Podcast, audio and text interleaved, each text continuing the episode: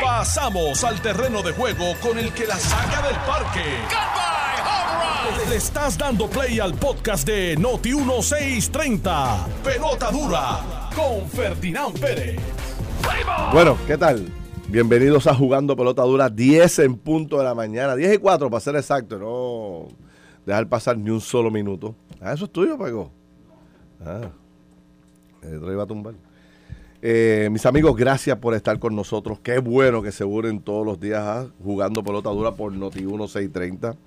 La número uno fiscalizando en Puerto Rico, como todos los días de 10 a 12 del mediodía por aquí, eh, discutiendo los temas de mayor trascendencia e importancia. Hoy vamos a discutir temas muy interesantes. Hace unas cuantas semanas que no podemos profundizar como yo quisiera sobre el tema de cómo está el país en términos económicos y las oportunidades que hay, lo que está ocurriendo entre Puerto Rico y otros países, si hay intercambio comercial, cómo va todo eso, ¿no? Quiero discutirlo, quiero hablar un poco sobre, darle continuidad a lo que hablábamos ayer, de cómo Puerto Rico se sigue posicionando entre los lugares de preferencia para comprar vivienda. Ayer hablábamos de este informe que plantea que Puerto Rico es el, está en el cuarto lugar de los lugares preferidos a nivel de todos los Estados Unidos para eh, comprar casa. Y están pasando otras cosas en el turismo y en tantos otros temas y me gustaría un poco tocarlo.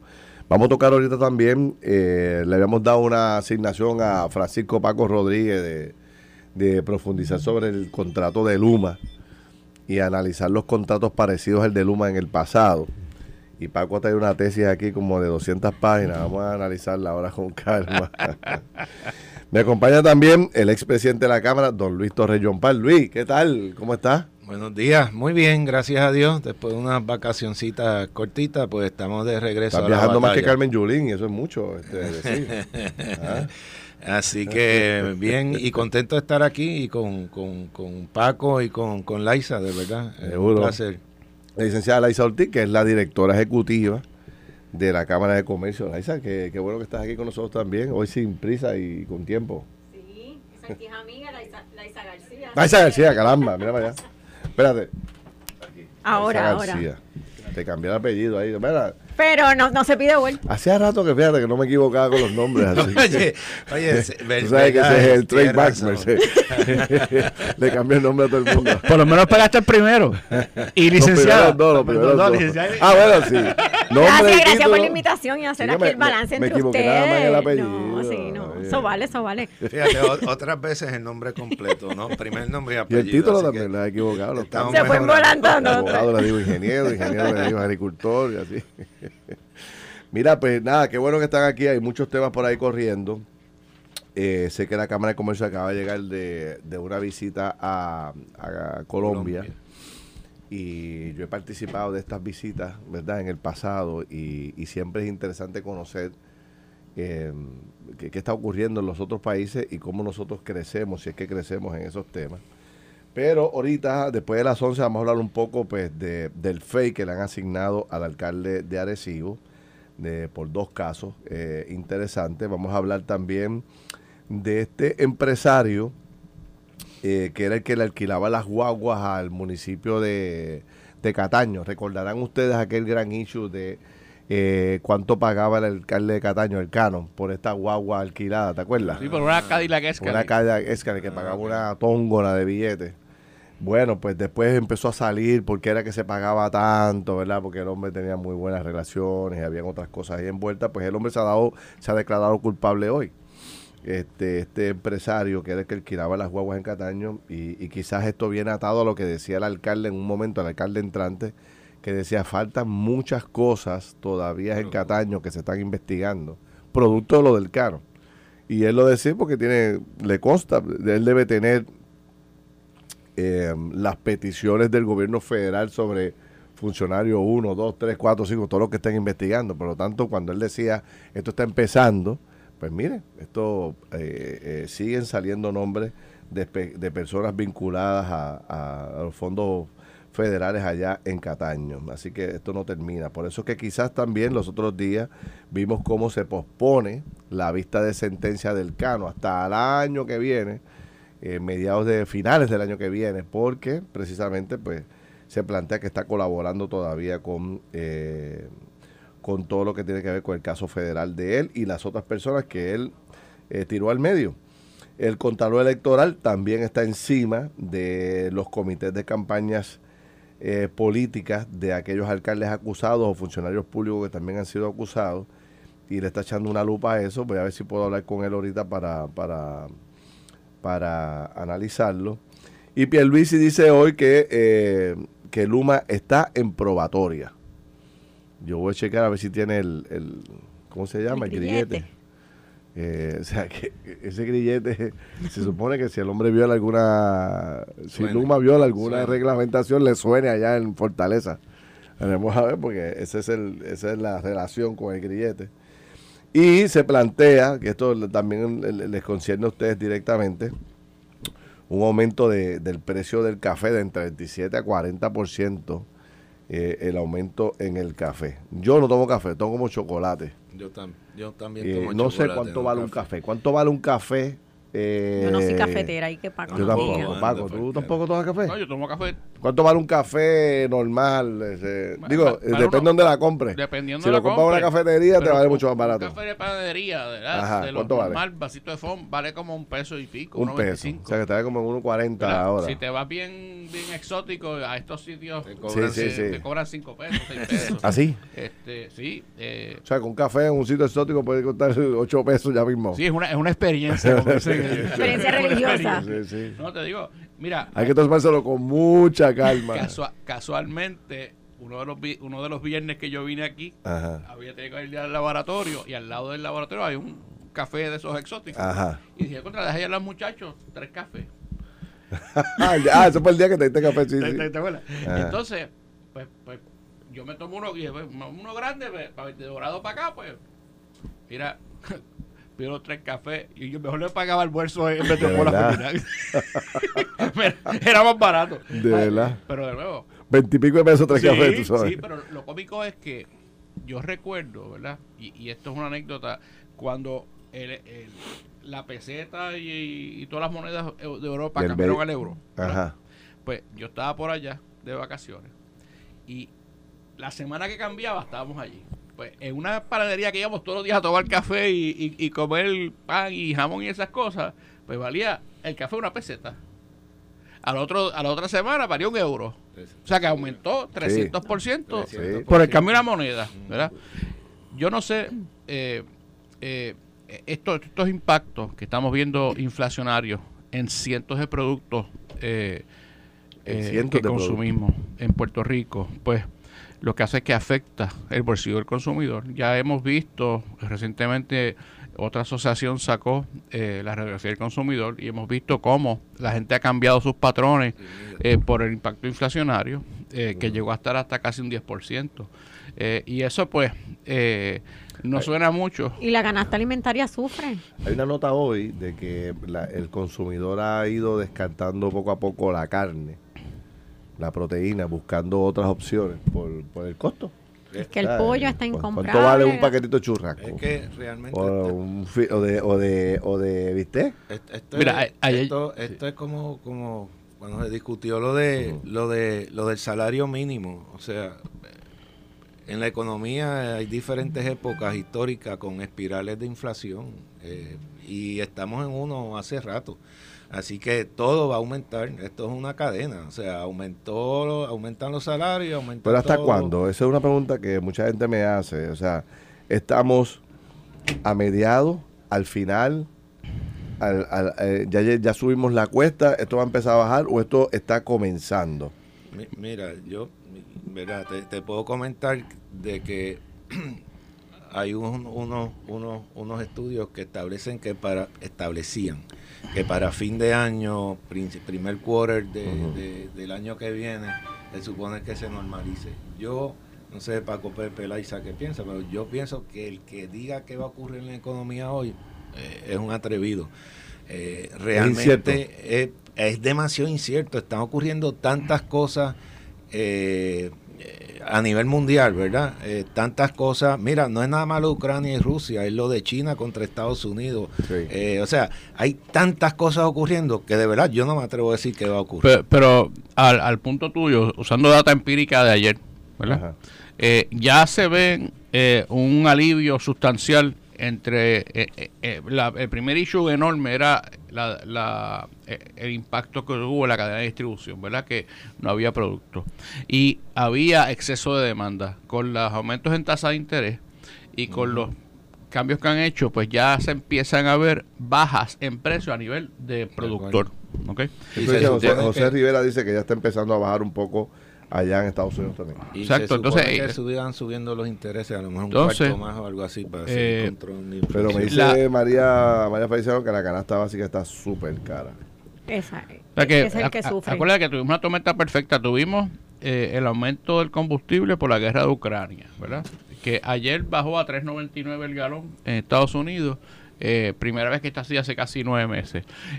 y eso le suma la cadena de distribución impactada por COVID globalmente, los precios subiendo, una demanda altísima porque había trillones de dólares en la economía eh, eh, de incentivos, pero ya se empiezan a ver niveles de baja. De hecho, la semana pasada el índice eh, de gastos al consumidor, que es el, preferido del Fed, bajó a 6.28, este, lo cual todavía lo pone 214% por encima del objetivo del FED, que es 2% de inflación. Así que nos queda mucho por recorrer, pero llegamos a estar 400% por encima, ¿verdad? Cuando estaba en 9 y pico. Así que eh, esto va a ser gradual. Eh, va a ser eh, va a ir bajando y ¿verdad? el precio de combustible también otro impacto severo ha sido más de un 20% de baja los precios de las viviendas de nuevo causado verdad por las tasas de interés aumentando y por y eso ahuyenta un montón de consumidores que puedan comprar, pero a la misma vez eh, eh, había exceso de, oferta. ¿no? y en el tema de, alimentos es importante eh, reconocer que tuvimos el cliff de lo que se recibía adicional de asistencia nutricional relacionado al pan. Así que verdaderamente terminó, terminó en junio. así que eh, la familia puertorriqueña que tenía esa asistencia nutricional adicional después de la pandemia, de junio para acá, ha sufrido un impacto sustancial en lo que podía adquirir en esa canasta alimentaria que de por sí ahora, como describen, está más caro. no solamente el café, el pollo, la carne. Y, y, acuérdense, perdón, de lo que de lo que dice eh, Paco Pepe. Eh, Puerto Rico importa el 80-85% de, de, lo que consume. de lo que consume. Y, de Estados Unidos. Y de, Estados Unidos y otros países, ¿verdad? Eh, y lo que dice Paco Pepe en términos de, del control en Estados Unidos, de la inflación, etcétera, etcétera, no es lo mismo que está ocurriendo en, en Centroamérica o en Latinoamérica, eh, que tiene una inflación brutal y ahí se producen productos eh, de consumo que llegan a Puerto Rico. En la Unión Europea también está, obviamente, porque el euro está igual o, casi ya bajando del dólar, el cambio cae y es también por los efectos y de allá vienen vienen vienen productos a Puerto Rico. usted estaba, la, cámara estaba eh, en Colombia, la cámara de comercio, ¿verdad? Un grupo, obviamente representativo de, de, de comerciantes, una misión comercial con el secretario de Desarrollo Económico. ¿Qué, qué, perciben ustedes? O sea, ya sabemos lo que está pasando en Puerto Rico, pero lo que pudiste conversar con los empresarios de Colombia por la línea que va, este Luis, ¿están atravesando por momentos difíciles también? Bueno, Colombia tiene una particularidad ahora mismo y es que tiene un gobierno muy joven. Por primera vez experimenta Colombia un gobierno de izquierda con unas políticas que todavía no se sabe a ciencia, cierta el mercado cómo va a generar, así que digamos que hay un poco cómo va, a terminar. cómo va a terminar los nombramientos y nos reunimos con el ministro de Comercio. Han sido, digamos, dentro, ¿verdad?, de lo, lo que representa esa política, eh, conciliadores, personas de la academia, personas de, del nivel comercial, pero sobre ese tema, digamos que al ser el gobierno joven hay oportunidades y hay apertura todavía para poder realizar ciertos comercios y lo hacemos a través de la Embajada de los Estados Unidos. Así que, ¿qué, teníamos allí? Pues ¿Qué, un grupo... ¿qué, tipo de negocio se, se puede hacer con Colombia? en términos de que sea eh, costo-beneficio para Puerto Rico, para los empresarios puertorriqueños. Un país que produce casi de todo, ¿no? De todo. Bueno, tienes un país de 50 millones de personas, lo primero. Y entonces tienes una variedad de clima, de regiones, así que eso le da mucha versatilidad. ¿Tú estabas en, Medellín o en, Bogotá? Estuvimos en Bogotá y luego hubo un grupo que fue hasta Medellín. Hasta Medellín. Hasta Medellín, dependiendo las citas de negocios que tenían. Eh, es importante destacar que teníamos un grupo de 28 empresas puertorriqueñas. Okay. Eh, eh, esta, en esta ocasión fuimos de la mano con el Centro Unido de Detallistas y Desarrollo Económico. Eh, Jesús tenía un grupo de 12 importadores allí. Así que hacía mucho tiempo no hacíamos cosas en común, así que los gremios nos estamos uniendo, así que un saludo a Jesús Vázquez del Centro Unido de Detallistas que estuvo allí con nosotros. Y es importante, porque se hace esta misión con, con, con el DEC? Primero porque Puerto Rico exporta a Colombia aproximadamente 30 millones de dólares al año. 30 millones. Y se importan productos de Colombia a Puerto Rico en aproximadamente 500 millones al año. Wow. O sea que hay un déficit. Un déficit gigante. Sí. ¿Gigante? Y los de mayor exportación pues son químicos, son insumos de computadoras, manufacturas, plásticos, minerales, o sea que hay una variedad de, de, temas que nosotros debemos de, cubrir. Ahora, sí me interesa saber, perdóname, ¿qué, ¿qué, les vendemos nosotros a los colombianos? Esa, es buena porque, porque ¿qué le compramos? Pues de todo, porque esa gente hace de todo, pero ¿qué, qué, qué le vendemos nosotros, más o menos? Si tienes algo, algunos productos que podamos destacar. Bueno, tengo los de exportación, como les digo, químicos, computador, eh, insumos para computadores y misceláneos. Tengo que verificar el grupo de importadores, que era lo que llevaba, pero sobre todo este grupo, yo sé que esto te va a gustar, era de pequeños comerciantes. Era de mujeres emprendedoras, era de jóvenes empresarios sí teníamos allí una que otra empresa grande que quería destacarse, pero esta misión tenía esa particularidad de ver cómo ellos podían ampliar su cartera de clientes, su cartera de, de negocios y en qué, en tecnología, en consultoría, en construcción, en reciclaje, en agroturismo. Estaba uno que tenía la, las scooters eléctricas que en Bogotá el tránsito sí es un e, es un dolor de cabeza. Este tenemos una mujer emprendedora que tiene químico y le hace el black label dependiendo de, lo que usted necesite para limpieza, ya sea para el hogar o industrial. Tenemos esa puertorriqueña que, que tiene productos químicos orgánicos, le pone su black label.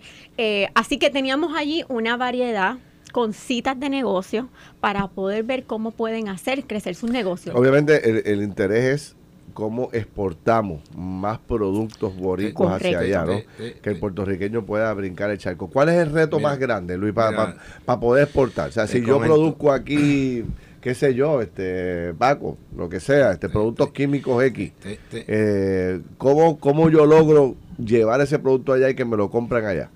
Te, comento, by way, el año que yo presidí la Cámara de Comercio, yo creo que es el año que más misiones y más visión de, crecer a Puerto Rico afuera hubo. Eh, fue eh, Europa, fue Latinoamérica, todo, Centroamérica, Suramérica, fue Estados Unidos, ahí fue que se comenzó con la Cámara Hispana de Estados Unidos. Así que el crecimiento está afuera. Es complicado y hay que hacer, yo siempre digo que las misiones tienen que ser misiones eh, con inteligencia. Y no estoy hablando de inteligente bruto inteligente, de con inteligencia. Y fue lo que hicimos en aquel momento. Por ejemplo, el viaje que hicimos a, París, a Francia, que es uno de los centros, igual que Alemania, de la economía eh, eh, mundial y europea, no es España, es Alemania, Francia.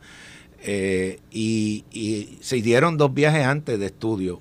a donde voy, muchas veces las misiones comerciales de Puerto Rico más eh, le saca provecho al destino que fuimos nosotros que, nosotros. Así que hay que tener mucho cuidado eh, cómo se estructuran esas misiones. Y te comento por experiencia y cliente que uno ha asesorado en exportación hay muchos en el área de ingeniería hace rato, y te puedo nombrar con, nombre y apellido, que uno estaba asesorando en El Salvador, en Argentina, en Costa Rica, muchos de la parte de ingenieros en construcción, como dijo, como dijo Laisa, en tecnología, también hay mucha exportación de tecnología. Más que, que, una excelente pregunta que tú hiciste hace un rato, más que productos per se, que realmente Puerto Rico no, no tiene, es la parte de servicio. Esa es nuestra fortaleza definitivamente.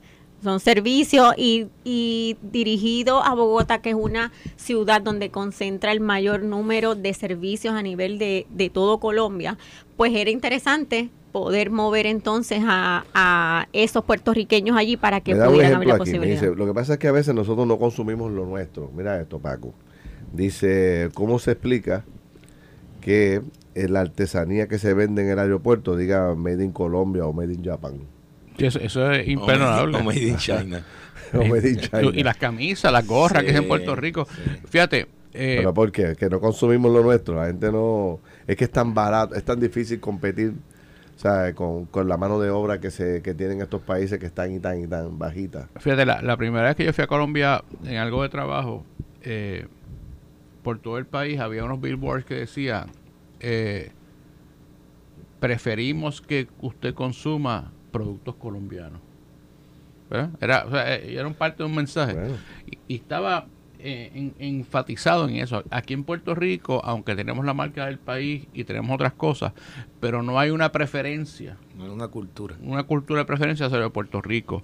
Yo recuerdo que en otro viaje a Perú, nos hicieron, nos dieron clases de cómo hacer este ceviche y cómo hacer este el pisco sour, ¿verdad? Todos los productos que usaron eran del, del, del, barrio tal de Colombia, del, de, de, Perú, de, tal sitio, o sea, eh, eh, todo, el pescado, los limones, todo. Y yo, yo decía, pues en Puerto Rico si hacemos eso, habrá que decir, pues lo compramos en tal tienda o en otra tienda porque no podemos decir más allá de otras cosas pero tiene que crearse una cultura de preferencia hacia los puertorriqueños. Y me parece a mí, Ferdinand, que tú, tú has dado el clavo en algo. Contra, si, si en el aeropuerto nuestro hubiese una representación buena de tanta artesanía puertorriqueña que hay, yo estoy seguro que la gente la va a comprar. Una camisa con la bandera de Puerto Rico hecha en, China. es ridículo. Pero, pero el tema de la mano de obra es fundamental. Como teníamos allí, por ejemplo, eh, personas y comerciantes que podían tener su operación principal en Puerto Rico, pero en términos cuando necesitaba grupo para hacer llamadas, para hacer, dicen, no, no, no, no, yo lo hago con personas de Colombia y ahí un poco eso incide en la competitividad del país cuando se legisla, por ejemplo, una reforma laboral. Exacto, vamos a hablar de eso. Vamos a hablar de eso y vamos a hablar de cómo se han afectado los comercios en Puerto Rico con eh, el servicio de Luma. Quiero entrar en eso, quiero analizar el documento que nos trajo Paco hoy un poco hablando de la cancelación del contrato. Eh, ¿Qué prefieren los empresarios? ¿Salir de Luma, que Luma resuelva su problema? traer a alguien nuevo. ¿Qué le dicen los empresarios puertorriqueños sobre todo lo que está ocurriendo con Luma? Venimos rápido, se vaya nadie. Estás escuchando el podcast de Pelota Dura, en Noti1 con Ferdinand Pérez. Regresamos aquí a Jugando Pelota Dura, son las 10 y 30 de la mañana. Estoy conversando con un grupo de profesionales aquí sobre diferentes temas. Aprovecho para excusar a Carlos Mercader, que hoy se le hace difícil poder llegar por otros compromisos. Y entonces dejé sobre el tintero el tema de Luma, que es el tema, bueno, que tiene acaparado la, principal atención de, los temas en Puerto Rico. Y, bueno, pues hemos escuchado a mucha gente hablando y mucha gente protestando y criticando. Hay mucha insatisfacción. Ayer mismo que, básicamente no pasó nada en el país, que no sean unas lluviecitas por ahí. Había muchos sectores sin luz. O sea, de diferentes lugares, Bayamón, eh, Bayamón, San Juan, Caimito, Cupey, un montón de sitios de gente notificándome que no tenían, que no tenían luz. Y en esta ocasión eran como que más horas de lo normal, porque siempre hay interrupciones, ¿verdad? Se va por un ratito y regresa. Pero me hablan de cuatro horas, seis horas, cinco horas y wow, ¿qué, qué, está pasando? Entonces, la pregunta que nos hacemos todos es, ¿Qué piensa el sector empresarial? Un poco hemos escuchado a la gente, pero ¿qué piensa la gente sobre el tema de Luma, sobre el contrato? Mucha gente quiere como que eh, cancelarlo inmediatamente, otros entienden que cancelarlo es una locura porque es volver atrás, no se sabe qué es lo que caería, en manos de quién caería Luma si cancelamos el contrato. Yo le decía a Paco, Paco, investigate un poco sobre eso porque hay experiencia cuando ondeo, es lo más reciente, es más o menos parecido a eso. Pero yo fui más para atrás. ¿Tú fuiste más para atrás? Yo fui más para atrás. Yo fui más para atrás para el Teodoro Moscoso, que fue en 91. Ah, Teodoro Moscoso, sí. Eso eh, va de la, primera, la primera APP exitosa que ¿Es el Moscoso? fue el Teodoro Moscoso. Eh, fue la primera APP que era diseño, construcción, financiamiento, operación, mantenimiento. ¿okay? El teoro, eh, y fue en diciembre del 91. Lo construye el gobierno y lo administra la empresa privada. Lo, todo lo hizo la, empresa privada. En aquella época eh, lo hizo una subsidiaria del Banco Central Hispano con quien yo trabajaba, que era, que era Dragado. Este, y fue quien lo construyó, lo operó junto a Research Construction por muchos años. Este, y cuando abrió en 94, en, en febrero del 94, desde el inicio, pues ha sido un modelo exitoso. De hecho, el primer... Oye, y eso nunca se ve deteriorado, nunca, se ve en mal estado, se ve siempre funcionando, no se ve la grama saliendo por el medio de los, y los árboles naciendo entre medio de los, de los dos cajiles. De hecho, la, primera vez que ahí me regalaron, a mí me, me, regalaron un bate de pelota, este como un recuerdo fue por esa transacción. De verdad. Que tengo un bate, de pelota con esa transacción este, en la oficina. Eh, es la antesala jugando pelota dura. Sí, eh, sí pues, ahí se copió Fernández. Ah. Este, exacto.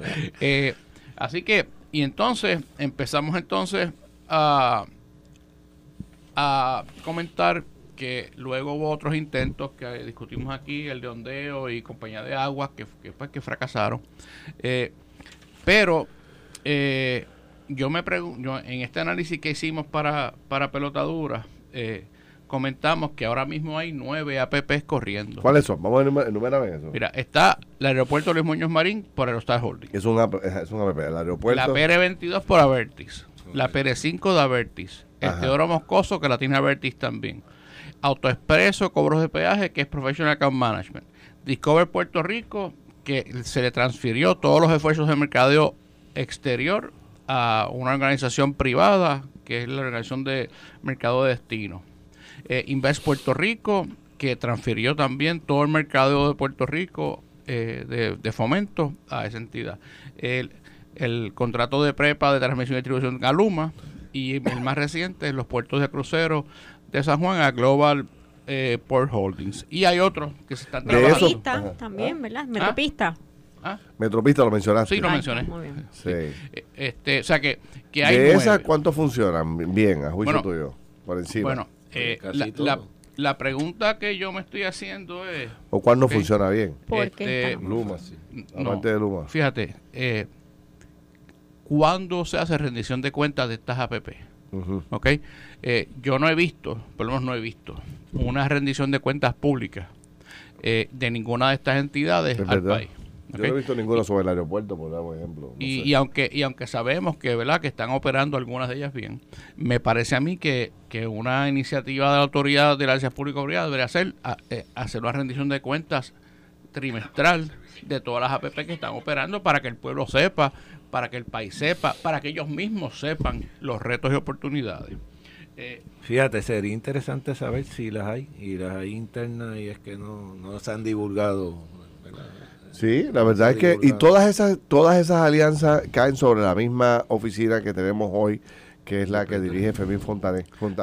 Bueno, eh, eh, técnicamente sí, técnicamente sí, aunque aunque me imagino que por ejemplo, el aeropuerto, pues puertos tiene cosas algo que ver, turismo tiene que ver con, con otras y, y la autoridad de carretera, pero mi punto es, Ferdinand, que cuando uno hace una alianza público-privada, tiene que haber una transparencia absoluta con el pueblo. Y la transparencia se logra haciendo una rendición de cuentas trimestral al país, informando. Y tú al día de hoy no sabes si eso ocurre en todas las demás alianzas. Yo no sé, a lo mejor enviarán reportes a, la autoridad o a, ¿Cuál es para que la gente entienda, a juicio de ustedes, la... Eh, la gran fortaleza, la gran virtud de las alianzas público-privadas? Mira, a nivel mundial, Obviamente está el dinero que viene, que viene ¿verdad? de fondos privados. ¿no? a nivel mundial, las alianzas público-privadas han ganado eh, más aceptación como una herramienta fundamental para permitir a los gobiernos satisfacer las necesidades del pueblo, eh, mejorar la infraestructura, transfiriendo el riesgo y la operación de activos que el gobierno a veces no lo hace bien al sector privado. Eh, conservando para el gobierno la responsabilidad de supervisar el contrato y el activo el gobierno sigue siendo dueño, que eso es muy importante eh, establecerlo. ¿Qué pasa? Que para Puerto Rico eh, se han convertido en una gran herramienta necesaria, porque al estar en quiebra, con falta de liquidez, con falta de acceso a los mercados, con un historial eh, flojo de mantenimiento, conservación y mejoras capitales, pues se hace necesario que Puerto Rico haga cada día más este tipo de alianza público-privada.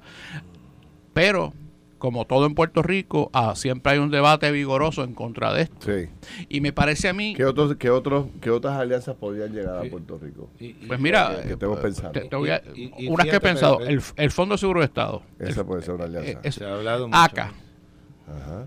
Los, los mismos eh, eh, bueno, se había hablado siempre de una alianza, una fusión entre ACA, y, el Fondo. Y el Fondo de Fíjate, yo, complementando lo que Paco Pepe, yo creo mucho en las alianzas público-privadas, principalmente en, países que están, eh, que no tienen eh, capital para invertir. Y ese es el punto. Para mí ese es lo, principal. O sea, alianza público-privada es que la empresa privada viene a meter billetes yo te doy, eh, yo te, yo te doy por X tiempo una propiedad bien valiosa, ya sea puertos, aeropuertos, y, mejora eléctrica tú pones el dinero, la mejora y de ahí sacas ganancias. Y va, y Pero pones el sistema en condiciones para el país. De acuerdo. Y, ese, es el y, ese es el propósito, como dice Es la consecuencia lógica de haberte quedado sin dinero por las razones que sea. Exacto. Y haber llegado, tienes que buscar una alternativa. Y te lo alquilo por X cantidad de años, a unos 30 años, correcto. años. Y, ese es el propósito de Alianza Público-Privada. Ahora,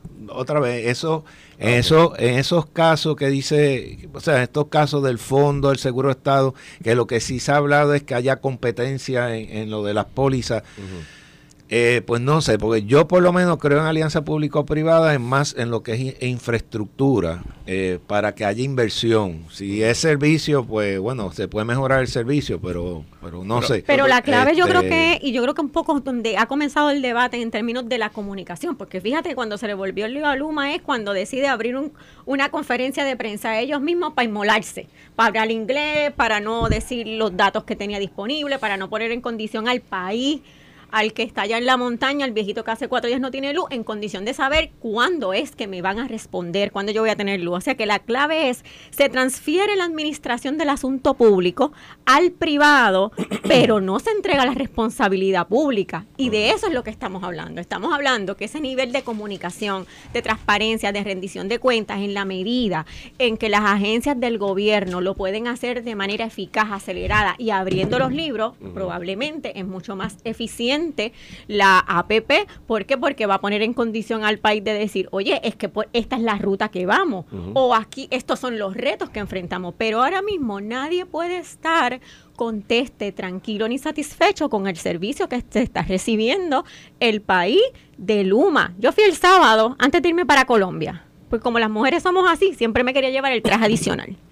Entonces llegué a la boutique ¿Y qué pasó? A las 11 de la mañana el vuelo se iba a, la, a las 6 de la tarde.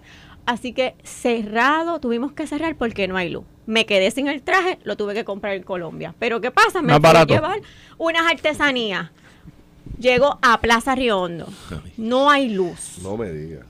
La mitad de las tiendas cerradas. ¿Usted sabe cómo yo compré las artesanías que me llevé para Colombia de Puerto Rico para regalarlas? Con un flashlight. No me. Con un flashlight cuando fui a pagar no había internet para poder pagar por ATH móvil. Y gracias a Dios que el cash que saqué para llevarme para Colombia lo tenía en la cartera y le pude pagar a los artesanos allí con ese cash. Usted sabe el impacto que tuvo este sábado para Bayamón, para Levitown, para Tobaja, que es donde yo estuve allí. Los comerciantes tuvieron que cerrar sus tiendas Pero yo creo que si yo compro artesanías así, yo me quedo con ella después de tanto sufrimiento. No, pero es... Pero tienes un punto, o sea, eh, eso es un sábado. Mientras yo estaba allí un sábado, hubo personas que llegaron allí y se fueron porque evidentemente no tenían el suficiente cash, no podían ver. ¿Cuántos cientos más como tú eh, dejamos de comprar? Claro. de comprar, compraron la mitad de lo que iban a comprar. O sea, esto tiene un costo terrible. paralizas, paralizas al, país. Mira, eh, fíjate, e, ese, ese, ese punto, o sea, yo analicé esta estadística porque es interesante. Eh, hay un ranking que hace JD Power de las empresas eh, energéticas, ¿verdad? Y, y sale a reducir que en Puerto Rico está 300% por debajo del más bajo. ¿ok? Nuestros apagones son 300% más duraderos que, cualquier otro. 300% más duradero. Exacto. Y, se ha convertido ahora más frecuente. Y la razón de esto es sencilla. Miren, eh, Luma, que lleva casi 14 meses, heredó una red eléctrica destruida por el huracán María, luego de 50 años de, poco mantenimiento y, muchos problemas, que se reparó eh, tratando de darle luz al país luego de, del huracán. Eh, me parece a mí que, la red está tan frágil y, y, hay tantos y tantos problemas y tantos retos y las expectativas que se pusieron son tan altas que Luma está pagando en dos frentes. Uno, porque no ha habido una culturalización de la, de la cultura puertorriqueña de parte de ellos. No han entendido qué es lo que toma comunicarse efectivamente con el sí, pueblo. se ha puesto distancia grandísima. Hay, un abismo, hay, un, abismo, hay un abismo. Eh, y ese abismo crea una suspicacia y unos problemas.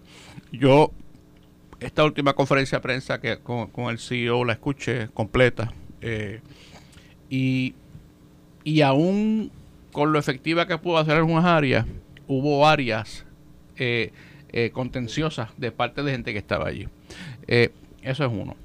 Segundo, se han hecho unas expectativas de los fondos federales 9.5 billones eh, asignados por FEMA, que es la cantidad más alta en la historia que se ha asignado eh, para restablecer una red eléctrica.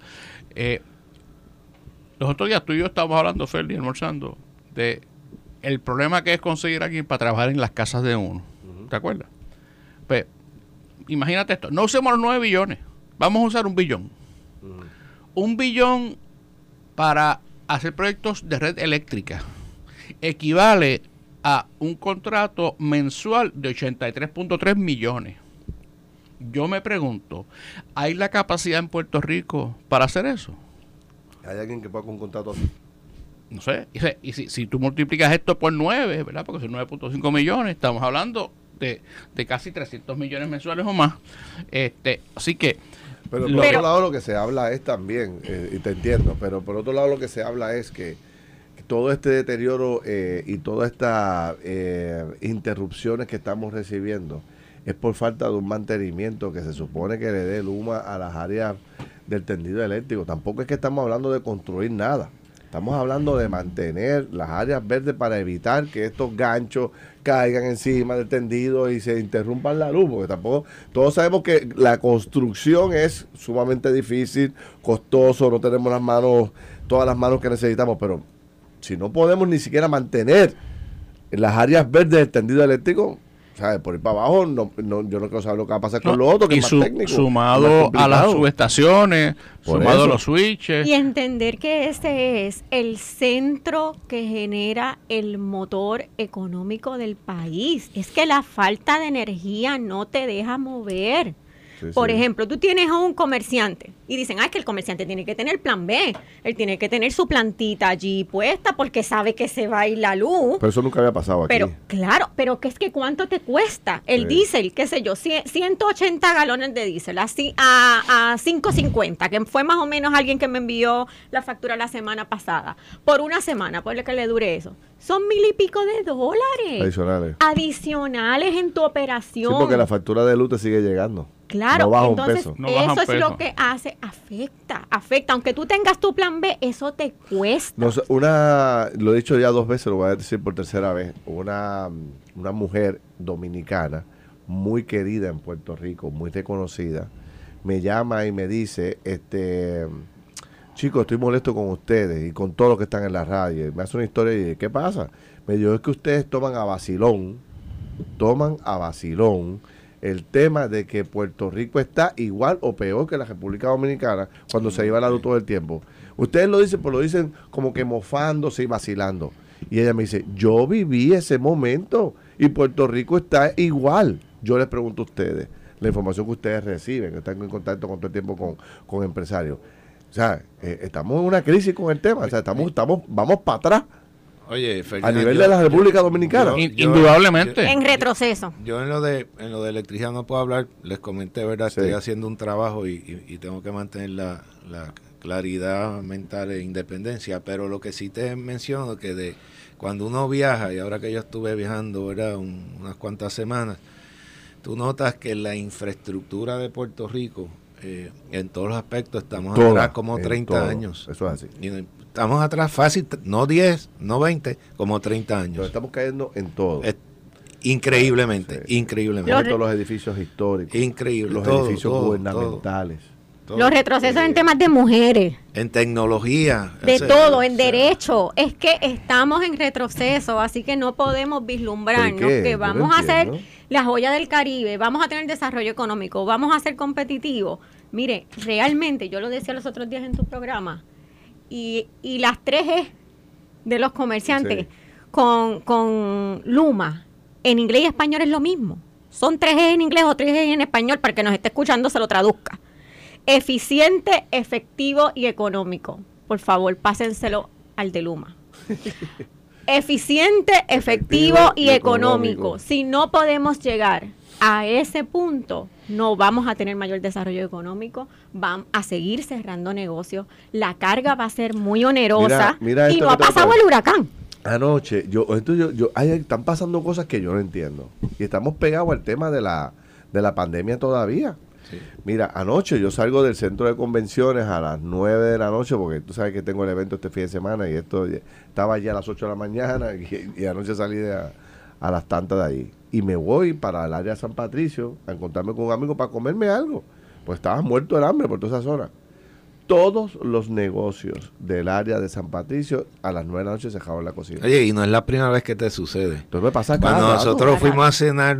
¿Te acuerdas qué nos pasó? estábamos buscando y finalmente sabes dónde caímos, ¿verdad? Pero sí. porque está, era el único sitio. Y yo digo, ¿pero qué es esto? Que, que la gente o sea, ¿cómo es que tú en San Juan, a las 9 de la noche es que tienes que recortar operaciones, tienes que recortar operaciones para poder subsistir. Yo creo que eso es parte, y ¿verdad? Eso es un lunes. A, mí me pasó un jueves. A mí me ha pasado viernes. Un jueves, saliendo de Bellas Artes, que uno pensaría en... Todo cerrado. Todo cerrado no pudimos ir a comer nada. Tuvimos que ir a comer en casa. Yo dije, ¿y qué es? Que estamos haciendo tanto billete que ya no necesitamos trabajar tanto. Están tan altos los costos de producción que estamos reduciendo esto. ¿Qué es? Porque gente hay. Y tú sabes, el eh, otro es empleados.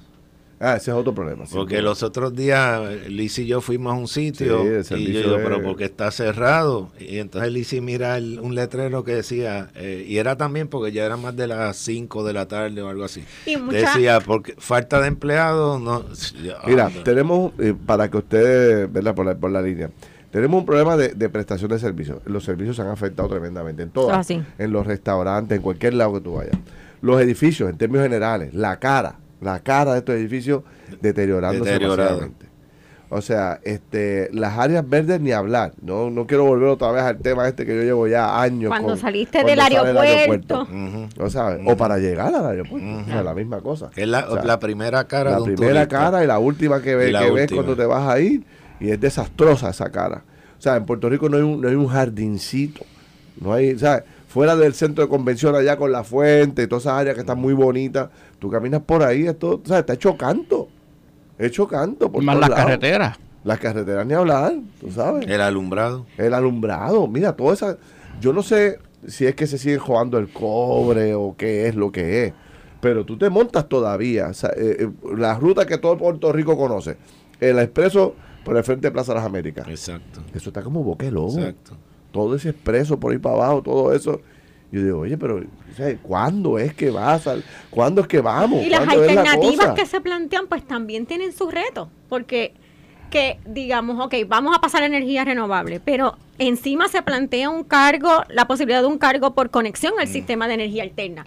Entonces, como que, ¿por dónde es la salida de esto? ¿Cuál es el plan? Por eso el tema, yo creo que Paco ha sido muy claro en, que el tema de la rendición de cuentas, la, transparencia y por dónde vamos va a ser el mejor ejercicio que se puede hacer el país para, oye, porque está un poco, se está acercando el año electoral. Así que hay unos discursos ahí que percolan el que, mire, este, apague y vámonos, que eh, cancela ese contrato. Ah, sabemos que hay cosas que no son tan fáciles.